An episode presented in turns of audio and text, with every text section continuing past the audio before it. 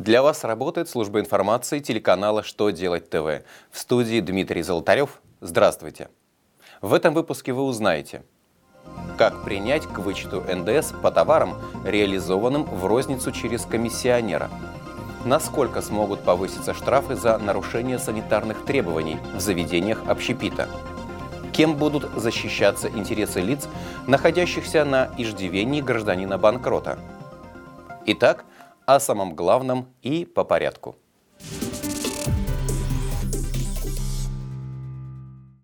При продаже товаров комитента в розницу комиссионер не выставляет покупателям счета фактуры. В случае возврата товара он возвращает физическим лицам деньги, оформляя эту операцию расходным ордером. На основании каких документов комитент может принять к вычету НДС по возвращенным товарам? По мнению Минфина, в данной ситуации комитент может зарегистрировать в книге покупок документ, подтверждающий факт возврата денег покупателю комиссионерам. Если же комиссионер осуществляет возврат денег за товар, не удерживая эти средства из сумм, причитающихся комитенту, в книге покупок можно зарегистрировать документ, подтверждающий перечисление денег комиссионеру. Однако, в любом случае, регистрация документов в книге покупок производится комитентом на дату принятия на учет возвращенных товаров. Госдума приступила к рассмотрению законопроекта, содержащего поправки в статью 6.6 Административного кодекса.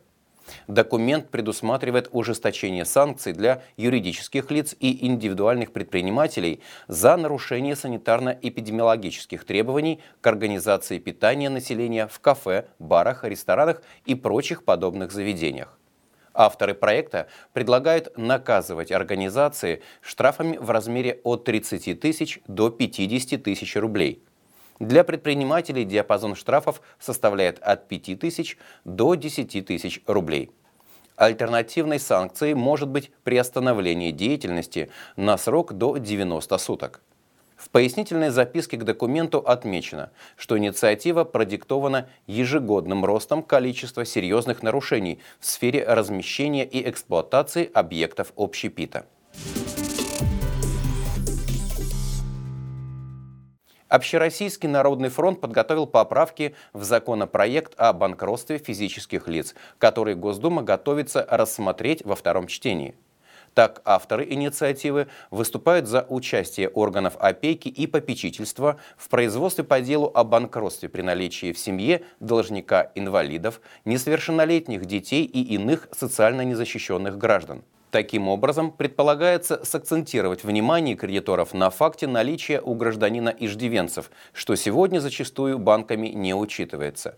Наряду с этим ОНФ предлагает снизить планку минимальной суммы долга, при которой гражданин может начать процедуру банкротства с 300 тысяч до 50 тысяч рублей.